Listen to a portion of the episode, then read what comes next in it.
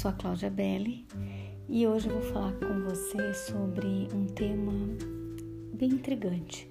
Deixe tudo para trás.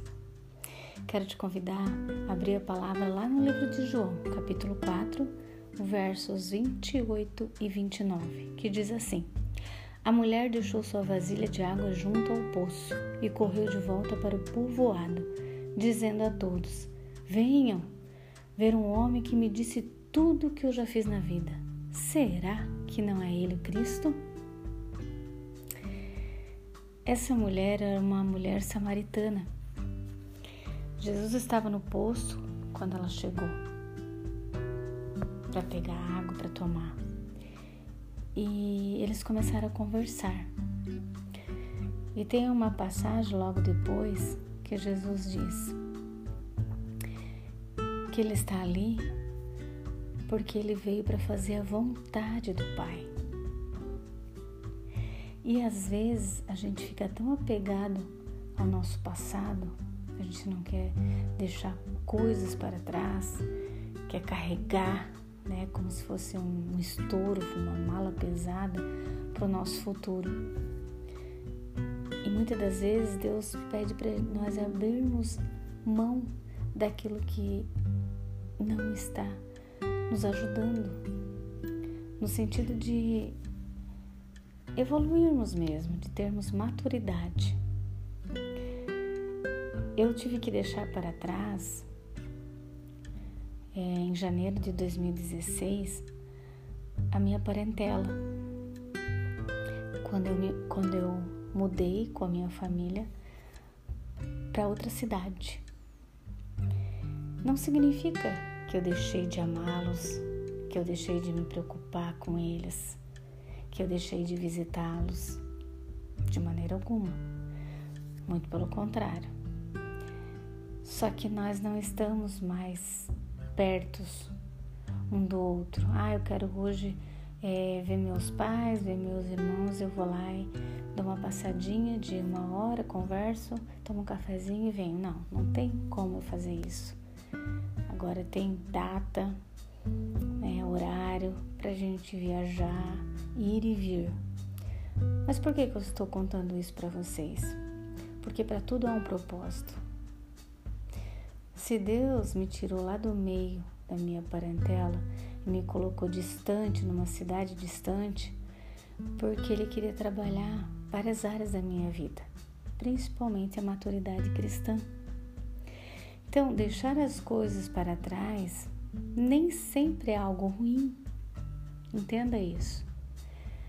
Quando algo está sendo pedra de tropeço na sua vida, realmente você tem que abrir mão e deixar para trás. Nesse caso, para mim, não foi algo ruim. Lá em 2016, eu sofri. Eu cheguei a pensar que não era bom, mas depois eu entendi que Deus estava trabalhando. Era permissão dele que eu e minha família estivéssemos hoje onde estamos. Certo? Então, abra os seus olhos espirituais para enxergar aquilo que você não está enxergando hoje.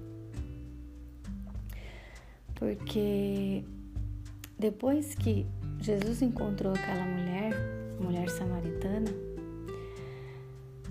de repente as suas intenções mudaram.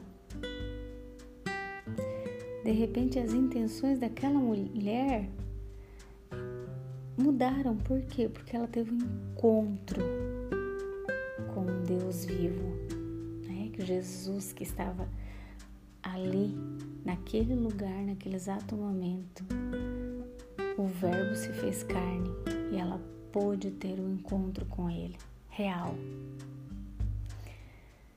Então ela deixou a água para trás e foi rapidamente contar o que havia acontecido, a conversa que ela havia, havia é, tido com aquele homem, o qual ela abriu os olhos espirituais e entendeu que ele era realmente o Messias.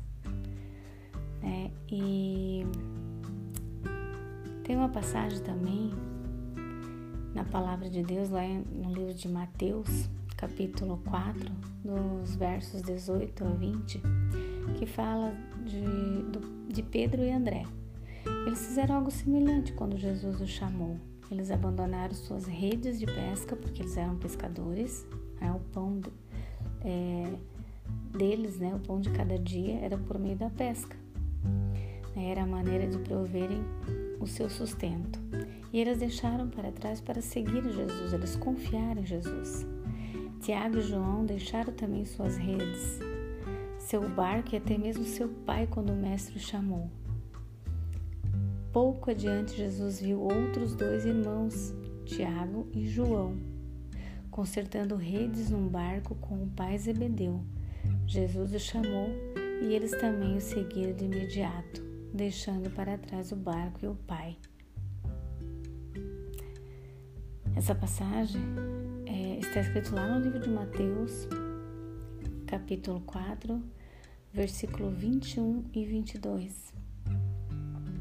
Então, o que, que essa passagem quer dizer para nós? A gente tem que ler e extrair uma lição de cada verso. Não ler por ler, apenas letra mas entender o que está escrito nas entrelinhas, porque a nossa nova vida como seguidores de Jesus pode significar que devemos deixar algumas coisas para trás, sim. Incluindo o quê? Incluindo aquelas coisas que não trazem satisfação, é, ou melhor, incluindo coisas que trazem não trazem satisfação duradoura, apenas satisfação temporária.